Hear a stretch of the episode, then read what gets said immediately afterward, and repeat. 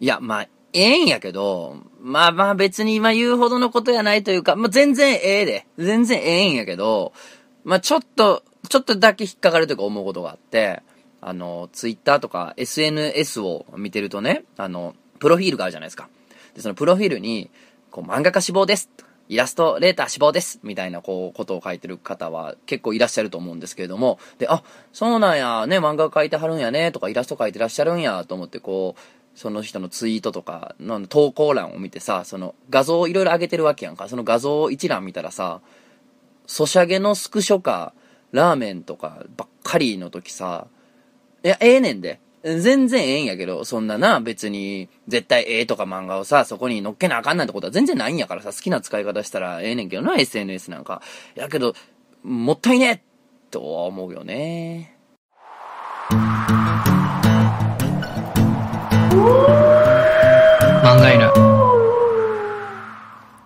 皆さんおはようございます。ラジオ漫画犬漂流編のお時間です。お相手は私、漫画を描いている人、とつのたかひでです。今回も最後までお付き合いください。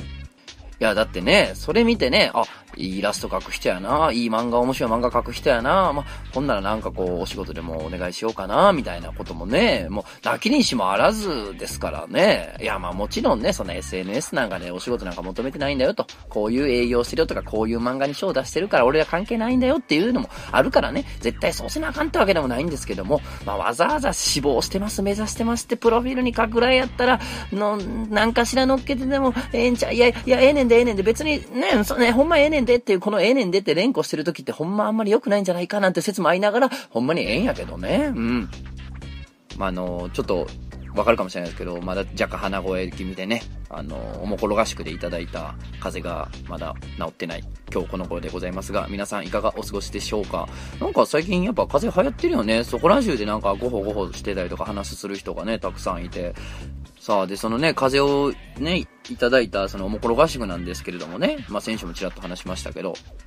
あの、まあ、あんまり身内の話ばっかするのもね、あんま好きじゃないんですけど、まあ、ちょっとだけそこに触れますと、あの、温泉にね、行ったんですけど、合宿でね群馬県のね、温泉に行ったんですけど、その温泉地に、あの、なんかね、その辺の山にいっぱい熊が出るらしくて、で、その熊を、まあ、檻に入れて飼育してるわけですよ。で月のアグマやけどね、本州やから。で、その月のアグマが、まあ、寝てて、まあ、寝てるとね、まあ、可愛いっちゃ可愛いというか、あの、絵本みたいな寝方してたりとかして、ああ、怖いけど寝てる姿は、まあ、ちょっと愛嬌あるな、なんて思ってたわけですよ。ほんなら、あの、モンゴルナイフ？ライターの、モンゴルナイフがそこにおったんやけど、モンゴルナイフが、あの、急に、なんか、不合不合みたいな、なんか、お、何？鼻息みたいなの出し出して、怖怖怖ってなったんやんか。もう、俺とか、ミクノシンとか、木曽松とか、あとね、新しい新人の松田くんなんていう子もいたんやけど、うわ、何やってんのこいつってなってたら、あの、ヒグマのモノマネらしくて、それが。ほんならさ、それ聞いてなんか寝てた月の子が、え？みたいな感じでちょっと起きて、なん、なんていうの？ヒグマのこと月の悪魔か知ってるか知らんけど、完全に反応してて、うわ、この女、怖ーと思ってさ。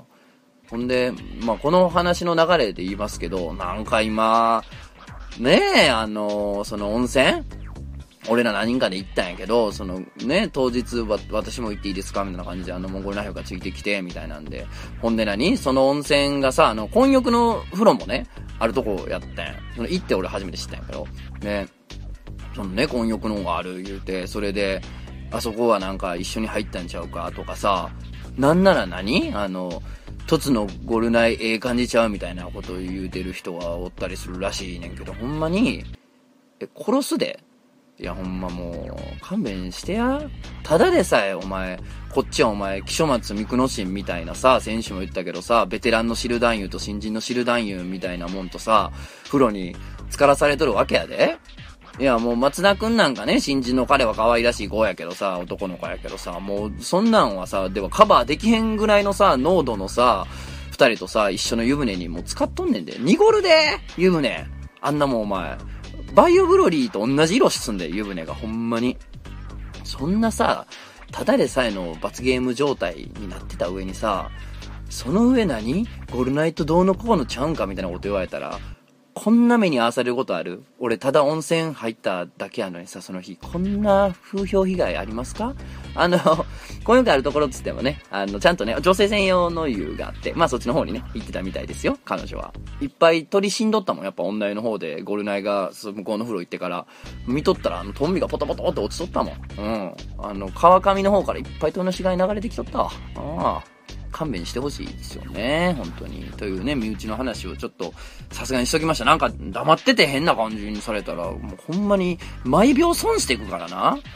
ほんまにもう、具合悪なるわ、もっとそんなもん。まあまあでもね、合宿自体はね、すごい楽しかったですよね。いいよね。ああいう合宿みたいな、たまにね、やっぱ行きたいよね。さあ、ところでですね、あのー、今日はですね、まあ、もう梅雨入りもしてね、ちょっとジメジメしたりとかね、雨がザーッと降る昨今でございますけれども、あのー、このね、梅雨をぶっ飛ばせというのとは逆にですね、もうどんどんジメッとしようやないかということですね、えー、一大キャンペーン、ラジオ漫画犬漂流編重たいお便り祭りを今日はやっていこうと思いますよ。ね。まあ、もころのね、ラジオやって言ってもですよ。あの、すごいちょっと真面目な内容のメールとかも来るんすわ。ほんでさ、まあなんかね、こんなふざけたサイトやし、ふざけたラジオやから、ね、あの、真面目なお便りばっか取り上げてもな、みたいなんとか、あとやっぱりそのなんていうの、進路に悩んでる子とかね、いてね、その漫画描いてますとか、演劇やってますみたいな方からですね、私はこうどうしていったらいいでしょうかみたいなお便りがまあ来ることもあるんですけれども、まあ僕のようなね、まだも、まだもう駆け出しというか、もう全然下積みの人間のね、キャリアのね、人間の、が偉そうに何をアドバイスすんねんと。もう偉そうに人生ね、語り出したら、もうあかんと僕は思ってますから、うん、まあそんなん俺が答えるほどの立場でもないし、とかっていう、いろんな理由でですね、あの、まあ、今まで読まなかったですね、ちょっと真面目なお便りとかですね、まあ、今回ちょっと読んでみようやないかと思いまして、で、これなんでかっつったら、まあ、とはいえせっかくね、送ってきてくれてるわけやし、というか、あの、ちゃんとした地上波のラジオ人生相談とかじゃなくて、わざわざこう、おもころのしかも漫画犬を狙って送ってきてくれてるってことは、もうこれ、逆に、よっぽど切実なんじゃないか説があるやん。あるやんか。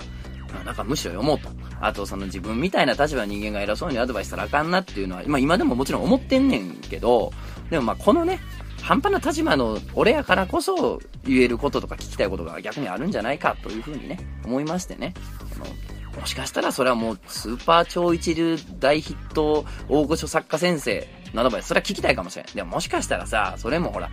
でもそれは天才の意見だもんねとか、まあ自分とは違う世界の人だよね、みたいなことになるかもしれんもんね。うん、だからこう、俺ぐらいの立場から言う話も意味があるのかもしれないとかいう言い訳をぐちぐちしておりますけれども、まあそういう心境の変化がありまして、えー、今回はですね、重たいお便り大会と行こうと思います。はい。えー、では1通目。えー、お名前、ジャシンさん。はい。こんにちは。11回の放送の時、ブラッディパンツの彼女の投稿をいたしました写真です。あ、えー、怒った彼女は、何だっけ、自分のパンツをバッて脱いで、そのパンツで、どつき回されたっていう話やんな。で、その彼女のパンツがこれまた血染めやったっていう、なんかもう、どう処理したやかがわからへん。俺、処理工場ではなかなか処理が大変、咀嚼が大変なんでしたけれども、え、の邪神さんですね。はい、あのことの補足ですが、当時彼女はスカートを履いており、思い立ったがすぐパンツという状態でした。うん。いいですね。思い立ったらすぐパンツ。え、しかもその時は白ワインをガブガブに飲んでおり寄っておりました。最終的には風呂場で盛大に吐き散らし、そのまま眠っておりました。普段の彼女は大変に額があり、頭の良い人でした。今では良い思い出です。すごいね。良い思い出なの、それ。さておきお悩み相談なのですが、僕は年上の男性が苦手です。理由ははっきりしていて、父親にコンプレックスがあるからです。離婚した僕の父親は大層なクズだったらしく、働かないのに遊びほうけ、車の改造を繰り返し、借金だけを増やしていくという本物でした。本物ですな。うん。そんな父親は僕が生まれた時、自分が欲しかった車の名前を僕につけました。その名は、アルトです。カタカナで、鈴木の軽自動車の名前を冠して僕は生まれてきたのでした。そんな中、ナルトの新シリーズのさらに新シリーズみたいな名前のね、アルト。えー、しかも、K、K なんいや、まあ、ええけど。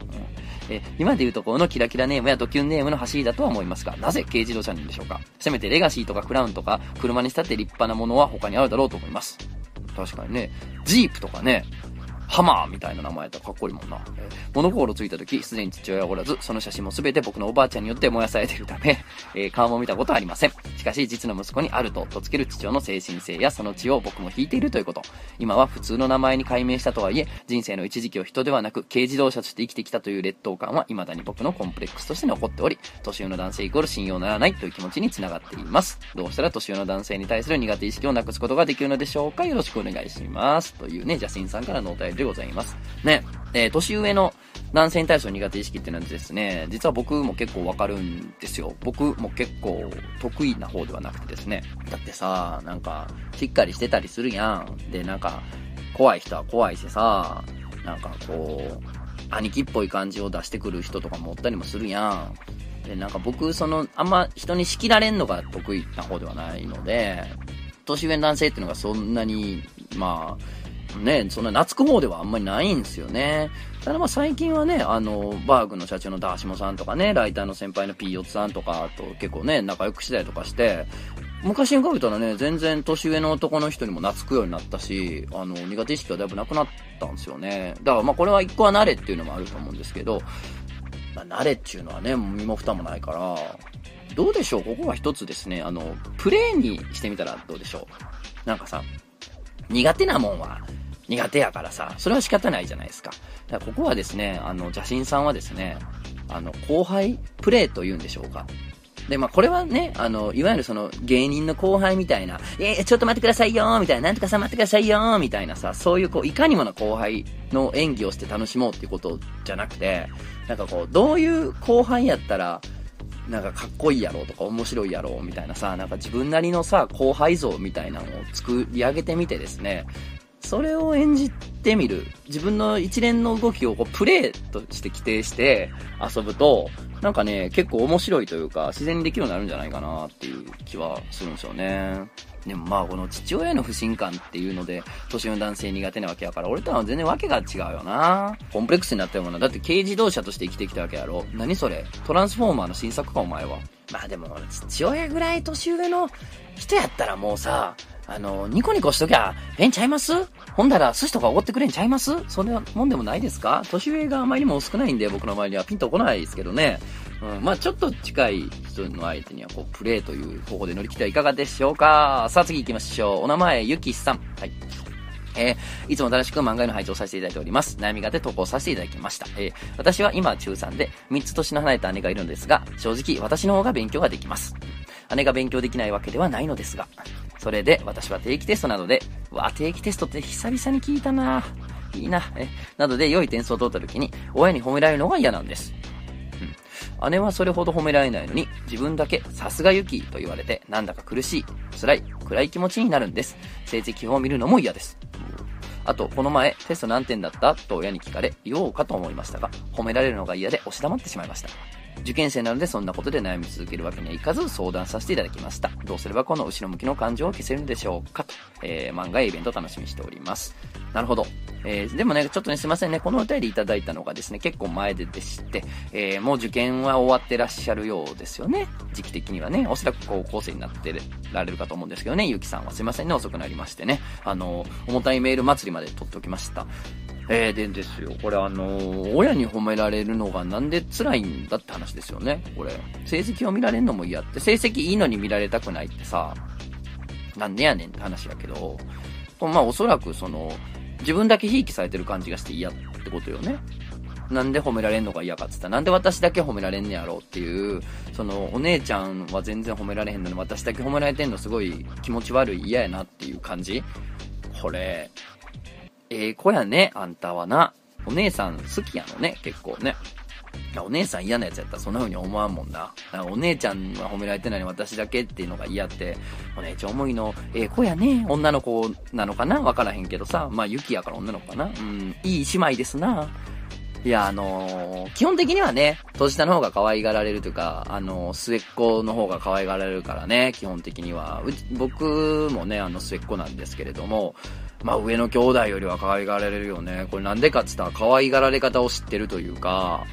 あの、これが愛嬌やってもんをさ、学ぶからね、上を見てるからさ、上が何で怒られてるかとかも観察してるやんか、やっぱ無意識のうちに、ちっちゃい頃って。なんか割とね、なんかこう甘えるんがうまなるよね。まあまあゆきさんがどういうタイプかわかんないけどね。なんで、まあ、基本的にね、下の子の方が可愛がられがちなんですよね。まあ、そういうケースは多いと聞きます。聞いております。でですよ。これはね、あの、お姉ちゃんのことを思ってね、私がばっか褒められるの嫌やなって思うこと自体はこれ悪いことじゃないと思うんですよ、僕は。あの、すごくお姉ちゃん思いでいいことやと思うんで。でさ、親にさ、私ばっか褒めんといてお姉ちゃんも褒めてっていうのもさ、これもきついやんか。っていうか、お姉ちゃんのこと舐めてんのか私はって話にもちょっと繋がってくるしね。あの、お姉ちゃんのことがすごいできる強いと思ってればそんな心配もせえへんやろうから。いや、だから、まあ、ここはですね、親に代わってもらおうというよりかですね、もう、そのゆきさんがね、お姉ちゃんのことを、まあ好きやと、あの、お姉ちゃんのことを結構心配してたりとか理解してるというスタンスを持ち続ければですね、まあ姉妹仲はずっと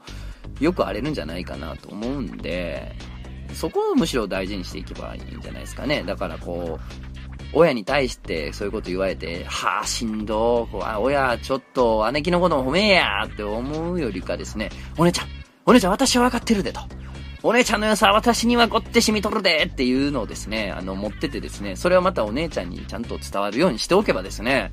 うん、なんかこう、いい感じにハッピーにやっていけるんじゃないですかね。うん、姉妹仲良くやっていければそれが一番ですからね。基本的に親の方が先死によるからね。うん、その後ね、姉妹が残るわけやからね。えー、まあすいませんね、遅くなったんでね、今はちょっと高校で楽しくやってるのかもしれないですね。はい。えー、お名前、くまさん。はい、えー、とつのさん、こんにちは。実は今、あることでとても悩んでおり、とつのさんにご意見いただきたくメールさせていただきました。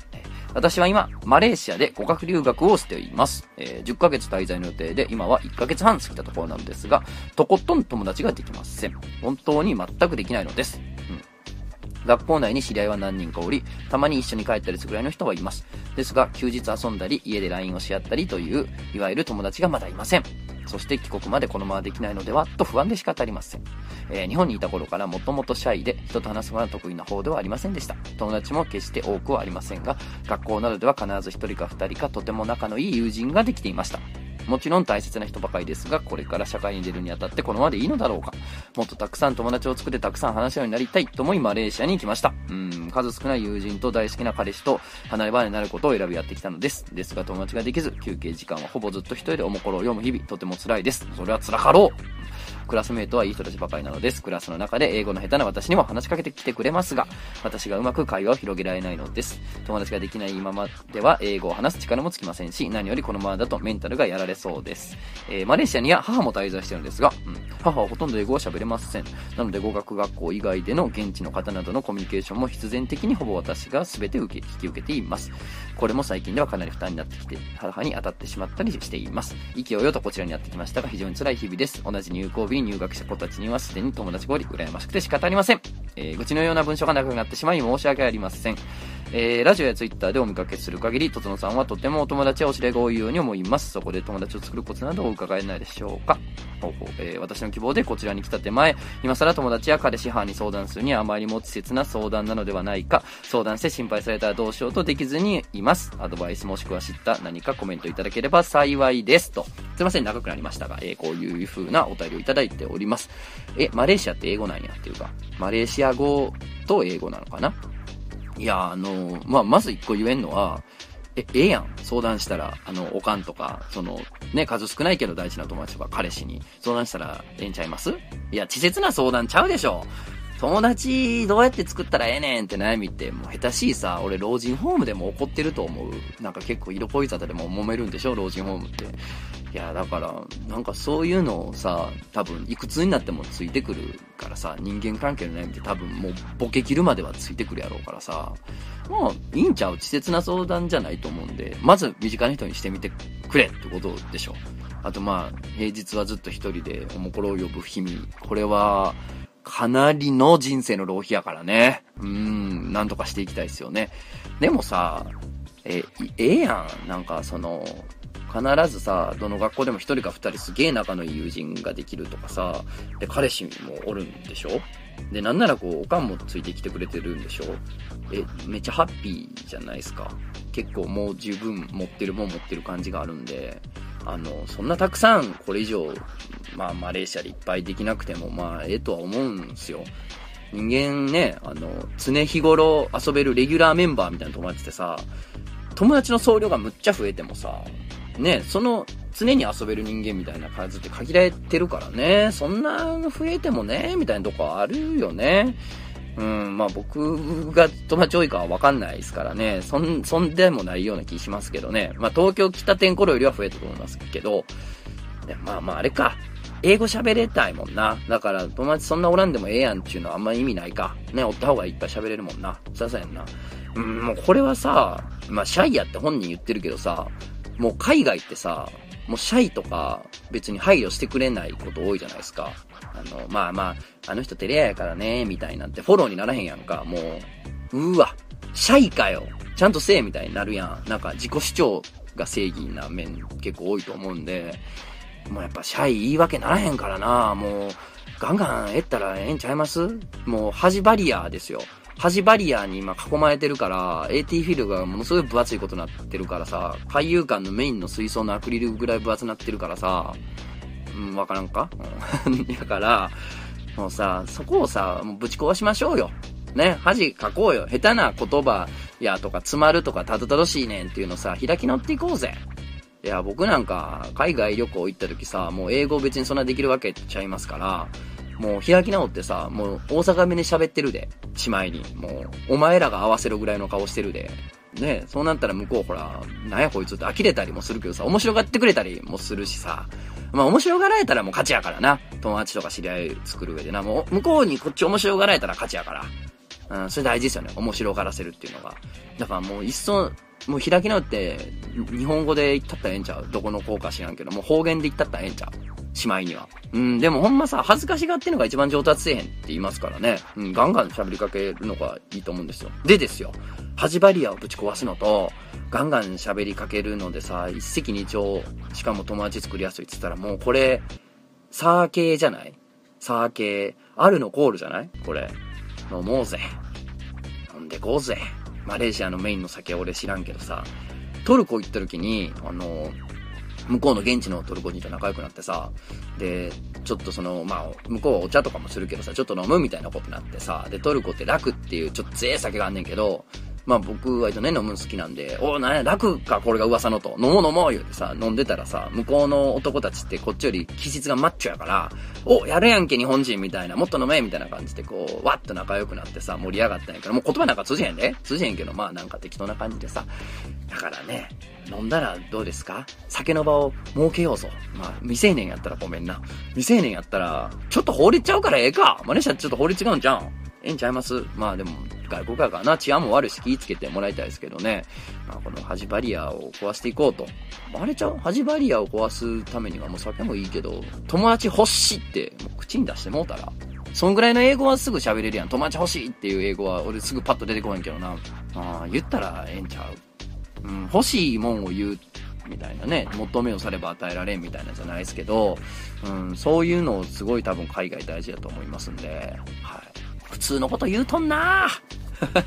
いやまあ、こうなるって。今日はこうなるって。みんな諦めてくれって。こうなるって。いや、もっともしかしたら聞きたいかもしれんよな。温泉入った時に、その、三久野神とか木曽松の生殖器の形状とかがどうやっての聞きたかったかもしれん。みんな。そこはすまん。ほんまに。あと、めちゃめちゃ、あの、分厚くタオルを巻いて、水着よりもっと見えへんぐらいの状態でみんな風呂入ってたんで、それはわかりません。あの、他のね、あの、お客さんとかもいてさ、まあ、あの、一応、俺らが入ってたんは男専用の方がなかったから、あの、俺らが入ってたんは一応混浴になるから、よそのね、あの、おばちゃんとか、カップルの人とかも来てたりとかするんでね、やっぱね、丸出しだけにもいかなかったんでね、そう、ガチッとこう巻いてましたからね。だから、あの、木書松の最近、あの、犯罪者フェイス、容疑者フェイス選手権で増えた木書松のファン、すまんな。そこは俺には預かり知らんところやわ。誰も興味ないな。はい。お名前、ホテルニューアワジさん。えー、はじめまして、ホテルニューアワジです。自分は今年で大学2年生になります。えー、昨年は演劇を志し、単身東京へと乗り出して、大学、過去4年生の私立のお勉強学部に通いながら劇団に参加したり、事務所に所属して、今年事務所のプロデュース公演で座長を務めることが決定したりと、なかなかに充実した1年を過ごしたのですが、えー、1ヶ月ほど前から悩んでいることがあります。えー、それは自分の将来についてです。えー、先月大学進学してから初めて帰省をした際に自分は演劇をやり続けることができるのかと疑問に思ったのです。自分の座長公演が決まったものの役者募集になかなか人が集まらないことに落胆してやる気をそがれてしまったことをきっかけにどんどんと本当に演劇がやりたかったのかただ高校卒業時自分に酔っていただけではないかと自分を責めるようになり始めました事務所から任された仕事ではあるので、自分の座長公演はしっかり務め上げようとは思うのですが、その後事務所を抜けようかとか、さらには演劇を諦めて普通に就活していこうかなどなど、どうしてもそんな考えが自分の頭をよぎるのです。僕はどう考えて行動していくべきでしょうか漫画家を志し、それをやり続けているとつのさんにぜひどう考えたらよいかヒントを与えていただきたいと思いメールさせていただきました。アバウトな相談で非常に恐縮ですが、もしよろしければお力添えお願いします。長文失礼しました。と、えー、推進、もしよければ、とつのさんと一回飲んで話したいので、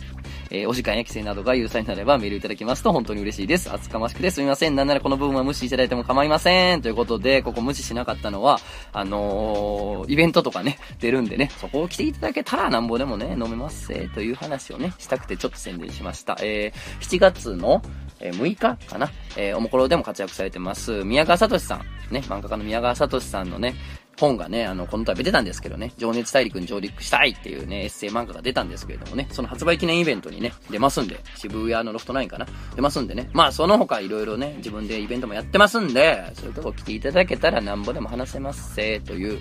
宣伝のために読みました、最後はね。はいはい。えー、演劇をやってらっしゃるんですね。で、大学2年生、20歳ぐらいかな。はい。で、大学通いながら、まあ、事務所に所属して演技やってる俳優やってるんでしょで、事務所のプロデュース公演で座長を務めることが決定しちゃって、まあいい、いいじゃないですか。で、まあまあちょっと悩んどると。まあこのまま続けるべきか否かと。自分は自分に卒業、高校出る時に寄ってて演劇やりたかったのか本当に自分最高ってなっただけちゃいまっか？みたいな悩みも出てきてとかっていうことですか？まあ、ええやん。自分に酔い続けましょうよ。ね？自分に酔い続けましょう。そういうね、酔いから冷めへんやつが、なんかずっと続けちゃう人でしょ？ね？自分もそう思いますけど。ちゅうかあれやな、なんかぜひどう考えたらいいかヒントを与えていただきたいと思いとか言われたらこんな偉そうやな、俺もな、そんなまだ偉ないからね、人様になんかあーだコード言る立場じゃ決してないんですけれどもね、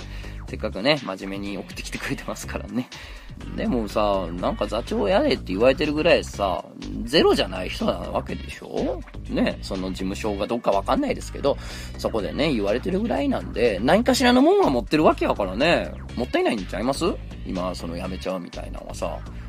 で、まあ、いざさ、演劇上げて就活しようってなった時もさ、いや、実はね、俳優とかもやってまして、舞台も踏んでまして、しかもこう、座長なんかやって公演もやったんですよっていうのさ、絶対面接でプラスになるやんか。なんでまあ、続けたらええんちゃうかな。あとまあこういうのってもう自分がどうしたいとか以前になんかもうやめてまう時ってやめてまう流れになってまうからね。うん、悩んでるうちは全然続ける価値あると思いますよ。ただななんかその、事務所のさ、座長公演にさ、あんまり役者がやりたいって集まらんとかっていうのとかさ、その、これ終わったら事務所抜けようか、みたいなこと考えるってことはさ、正直事務所に対してあんまりあれよね、なんかこう、ここやったら大丈夫やみたいなのがないというか、若干の不信感があるような雰囲気、ちょっと感じるよな。なんかね。いや、すげえ事務所とかやったらさ、事務所の公演やってなったらさ、すぐ私やる、僕やるみたいな集まるような気するんですよね。そこの動きがすでに悪いっていうのさ、なんかこう、熱量の微妙さを感じるというかさ、しかもまあね、ホテルニューアワジさん。ホテルニューアワジって、ええ名前やな。ホテルニューアワジやろ。ええな。ローカルネタやけどすいません。だからさ、その抜けようとか思うってことはさ、なんかこう、あんまり今おる場にもしかしたら魅力を感じてない可能性もあるよね。その演技がどうのこうの以前に。絶対演技は好きでしょ演劇おもろいでしょ古事記と役者は3日やったらやめれんって昔から言うからね。絶対それはおもろいからね。どっちかっていうとね、演劇というよりかは、なんかその今の環境に対してちょっと微妙にピンときてないんじゃないかなっていう雰囲気があるんで、そこの手こ入れごと考えたらどうですかね。まあ少なくとも僕はそんなさ、しばらくやめんでもいいんちゃいますっていうね、普通に働くってなっても、今の経歴結構プラスになるような気もするしさ、大学もちゃんと行ってるしさ、うん、まあ続ければいいんちゃいますかね。ていうかさ、やっぱ演劇のコーラって舞台とかやったら、役者同士で付き合ったりすんの？なんか聞くんやけど。あとなんか、何？舞台監督みたいな人が、看板女優とどうのこうのみたいなのも聞くよね。そういう話、いいよね。そういうエグい話あったらぜひ送ってください。はい。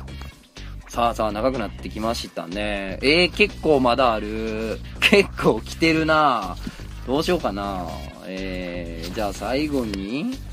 1個？いっとこうかな。1個に、あ、じゃあちょっと似たような感じのがあるんで、えー、合わせて読みますか。はい、えー、お名前、こじこじさん。とつのさん、こんにちは。毎回ラジオを聞いております。えー、漫画犬ということで、漫画家志望というか、漫画連載を目指している私の悩みを漫画家の方にアドバイスしていただきたくメールを送りました。はいはい。えー、私は今、というか、まあ、漫画家なのっていいのかどうか説があるけどね。まあ、ここはスルーしてくれ。えー、私は今、というか現在まで漫画家を目指して漫画不定期に書いてきました。と言っても、最初はネームの段階で挫折し。うんうん、わかるわかる。え、次は原稿数ページで挫折し。うん、わかる。たった30ページを書くのがこんなに骨が折れるかと思い知らされました。まずここに至るまでが長かったです。いや、長いっすよね。僕、そこに至るまで27年ぐらいかかりましたから。えー、でももう半年くらいで成人するし、あ、若いね。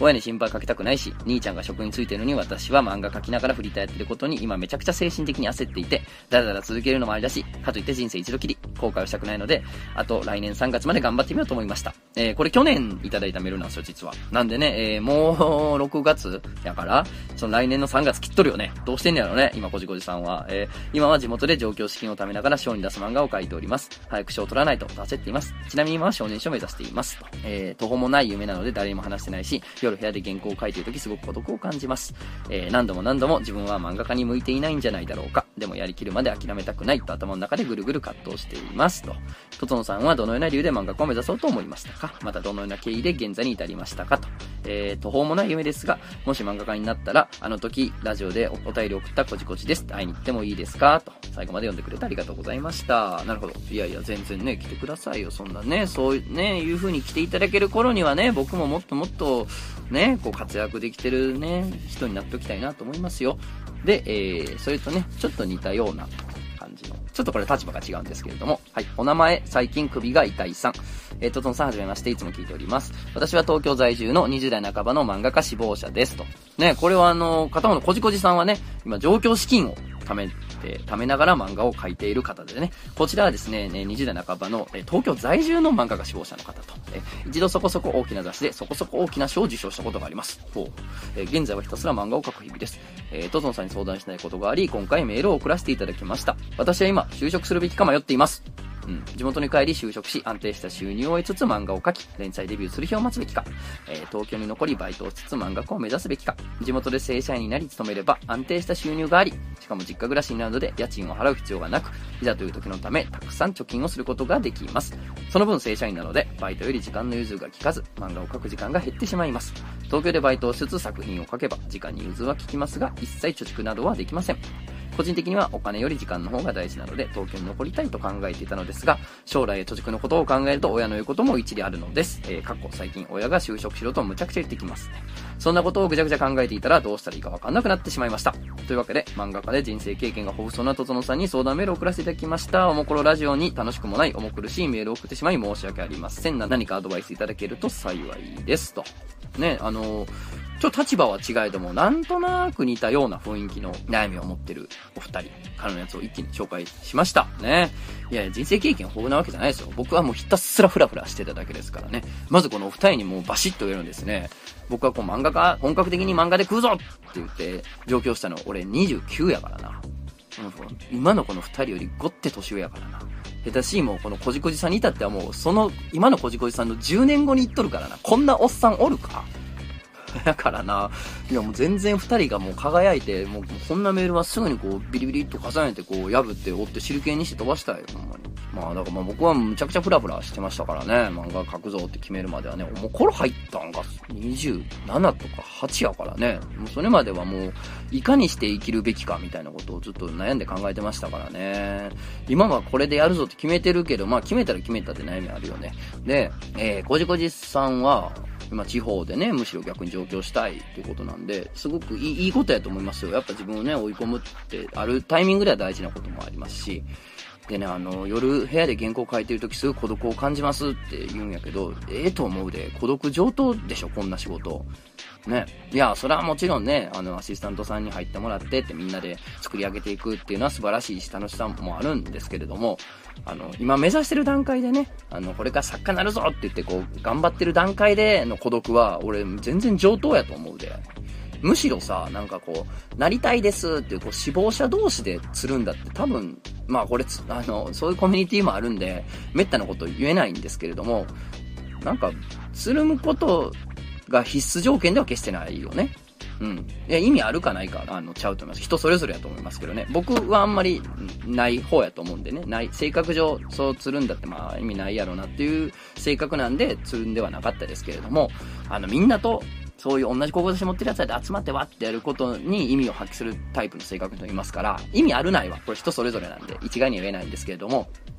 必ずしもね、あの、目指してる仲間みたいなのが近くにいないとダメというような職業ではまあ決してないと思うんで、孤独は上等やとは思いますよ、実際。で、あの、何度もね、向いてないんじゃないかってこう頭の中でぐるぐるするのは、もうこれはずっと繰り返しやと思うし、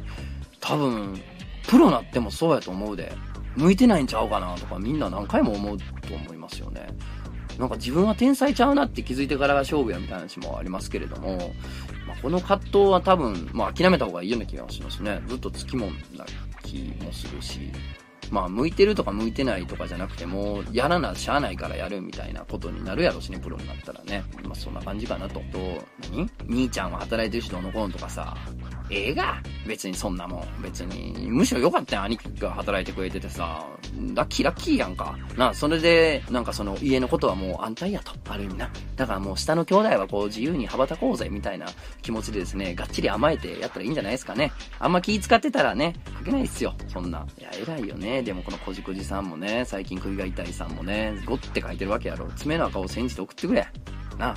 で、えー、最近首が痛いさんは逆に地元帰ろうかっていう話でしょ？まあ、これも同じこと言えますけども、親がどうみたいなことはさ、もうとりあえず伏せときましょうよ。それは、もう、まだね、20代半ばやしさ、そんなとこに気使ってたらもう家計になるからね。うん、まあ、もっとプロになったら話別やろうけどさ、ね、東京にいるべきか地元に帰るべきかみたいなところもね、ちょっと難しくて、なんかまあ、バイトの方が時間譲る休暇いっぱいかけるって説もあるし、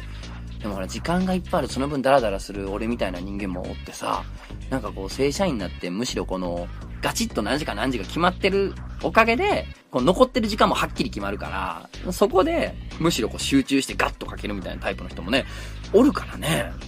それなんか、なんとも言えないとこありますよね。あとまあまあ、書く漫画さえ面白ければね、編集さんだってずっと地方からでもやり取りしてくれるやろうしね。うん、なんか今ね、ネットがあるから、もうスタイルなんか決まってないからね、全然東京以外でも書けますからね。いいと思うんですけど、だから、結局どっちでもできるんですよ。だからまあ自分の性格に合ってる方でいいんちゃうかなっていう。まあ僕は首が痛いさんは今東京おった方がええような気はするけどね。なんか今帰って社員になってどうのこうのしたら、なんかこう、言い訳してまうような気するんだよね。万一うまくいかんかった時にさ、書けへんくなった時とかにさ、なんか言い訳してしまう気がしてね。やっぱこう、親が今ほらむちゃくちゃ言ってきてるみたいなのがあるからさ、なんか、ね、その辺のダメやった理由をこの、まあ親がいっぱい言ってきたしなとかさ、なんか田舎に帰らなあかんかったからなっていうのに使っちゃいそうな気するから、うん、そのモチベーションのうちはおったらいいんちゃいますかね。というか、20代半ばで死亡者やねんからさ、逆やで逆に29で来とんねんね、こっちは。だから あの、全然まだええと思いますせ。ねそんな結果出していきましょうよ、お互いね。うん、どこなんやろね、そこそこ大きい雑誌そこそこ大きな賞って期待されてますやん。ねガンガン。行きましょうよ。全然、東京おったらよろしますがな。まあ、将来のことはもう将来考えようぜ。なあ。そんなん先のこと考えたらわしも死にたなるわい。ね。で、これはあのー、こじこじさんのね、どういう経緯で漫画家目指そうと思いましたか？っていうのと、首が痛いさんのさ、悩みにもちょっと通じるもんがあるんですけれども、細かい経緯は僕走りますよ。長いからね。まあ、それはまたどっか改めてと思いますけれども、あの、結局さ、もう僕のすごい尊敬してるね、日本橋陽子先生がね、今、少女ファイトっていうめちゃくちゃ面白い漫画をね、やってらっしゃいますけれども、その日本橋陽子先生のね、漫画で、あの、僕が当時読んで、あの、あまりにもその世界観にビビって漫画家なんかとてもなるもんじゃないなって思ったこの G 戦場ヘブンズドアというですね、あの、大変な名作があるんですけれどもね、今、新装版でもね、出ておりますけれどもね、あの、そこにですね、いいセリフがありましてね、漫画家に必要なもんはね、こう人格やっていうセリフがあるわけですよ。で、こう人格っていうのはね、こう、なんていうの、ええ人やなとか、立派な人やなとか言うんじゃなくて、もうなんかこうやめるとか、やるとか、なんかこう目指す目指さんとかそんなんじゃなくて、もう結局もうそうなるしかなかったみたいな、もうそう生きていくしかなかったなっていうやつが結構まあ、向いてるっちゃ向いてるというようなですね。だからもう、何をどうしたってまあ結局自分は漫画描いちゃうなっていう人がまあ結構なってたりするんで、まあ多分ね、あの、結局何言ったって書いちゃう人は書いちゃうんでね。うん、だからまあ地元におろうがもう、東京におろうが、ね、あのー、正社員がどうだろうがなんだろうがね、書いちゃうやつは書いちゃうんすよ、漫画は。で、演技の人も一緒ですよ。あの、演じちゃう人は演じちゃうし、楽器弾いちゃう人は弾いちゃうんですよね。だそういうね、なんか、結局そこに戻ってくるしかなかった、みたいな人格を持っていると、そうなるので、うん、なんかなんだかんでって書きたいなんか書きたいとか、なんだかんだでま書いちゃうんじゃないですかね、お二人ともね。つうかもう、このさ、もう羨ましいわ。その年齢で、そんだけ頑張ってて、そんだけ真剣に漫画で悩めてるんがもう羨ましいわ。ポケーとしとったで、わしなんかもう大阪の南でも朝までわー飲んで、朝一からやってるさ、水商売向けの人向けにやってる焼肉屋に入ってさ、焼肉食うてさ、また飲んで、ほんで家帰って昼まで寝てみたいな、もうわけのわからん生活しとった頃やで。自分ら出世すんなはい、まあ、お二人のさらなる活躍をね、祈りながら、祈らへんな。祈らへんわ。その若手出てこられたら、な、あれやわ、もう、この二人の目が早いこと潰れてくれることをね、祈りながらですね、僕ももっと活躍しようと、頑張ろうと思いましたね。すいませんね、今回はいろいろとね、偉そうに、あと、ちょっとまだいろいろと体が本調子じゃないのでですね、こう、ダラダラと喋ってしまったかなと思いますけれども。はい、重たいメール祭りでした。もう、ていうか、結構今回、はしょってすげえ早口で読んだのに、まだ結構溜まってんなぁちょっとそのうちまたやりますね。うん。あの、いつもの感じをね、期待してる人からしたら今回はね、もしかしたら外れ会やって言うかもしれないんですけれどもね、これ真面目なやつもね、たまにはいいんじゃないかということで、お、じゃあ最後に、もう一つ言っときましょう。今週のセクハラメールのコーナー、お名前、カメントスコーラさん。えー、トゾンさん、夏来てますね。でさでさ、ってことはさ、チンチンの裏、かっこ玉裏、早くならない？汗もっていうの？ねえ、ベビーパウダー叩けばいいんすか？夏が来るとチンチン周辺がムレムレで困ります。トトンさんのチンチン周辺は夏、どんな状態ですか？っていうね、今週も来ましたよ。こうね、クソセクハラのメールがバカか。あと、メントツに近いペンネームが送ってくるな、恐ろしいな。なんかな、メントツというの BL をヨッピーさんに送ってる人もおるという、もう不可思議な世の中でございます。お、さっきのメールな、カメントスコーラ、PS アリソ太陽、最高、やかましいわ、僕。その長いで読み切り褒めんのありがとう。読んでくれて。な、おおきにどうも。はい、ということで、えー、ラジオ漫画への漂流編、梅雨だ、重いお便り祭りの回でした。ありがとうございました。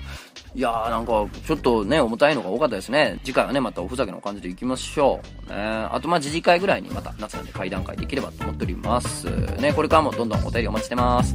いや、しかしなあれやなほんまに、風評被害ですよ、俺も分かった。福島県の野菜の気持ちが俺は分かったわ。ほんまに。そんなもう、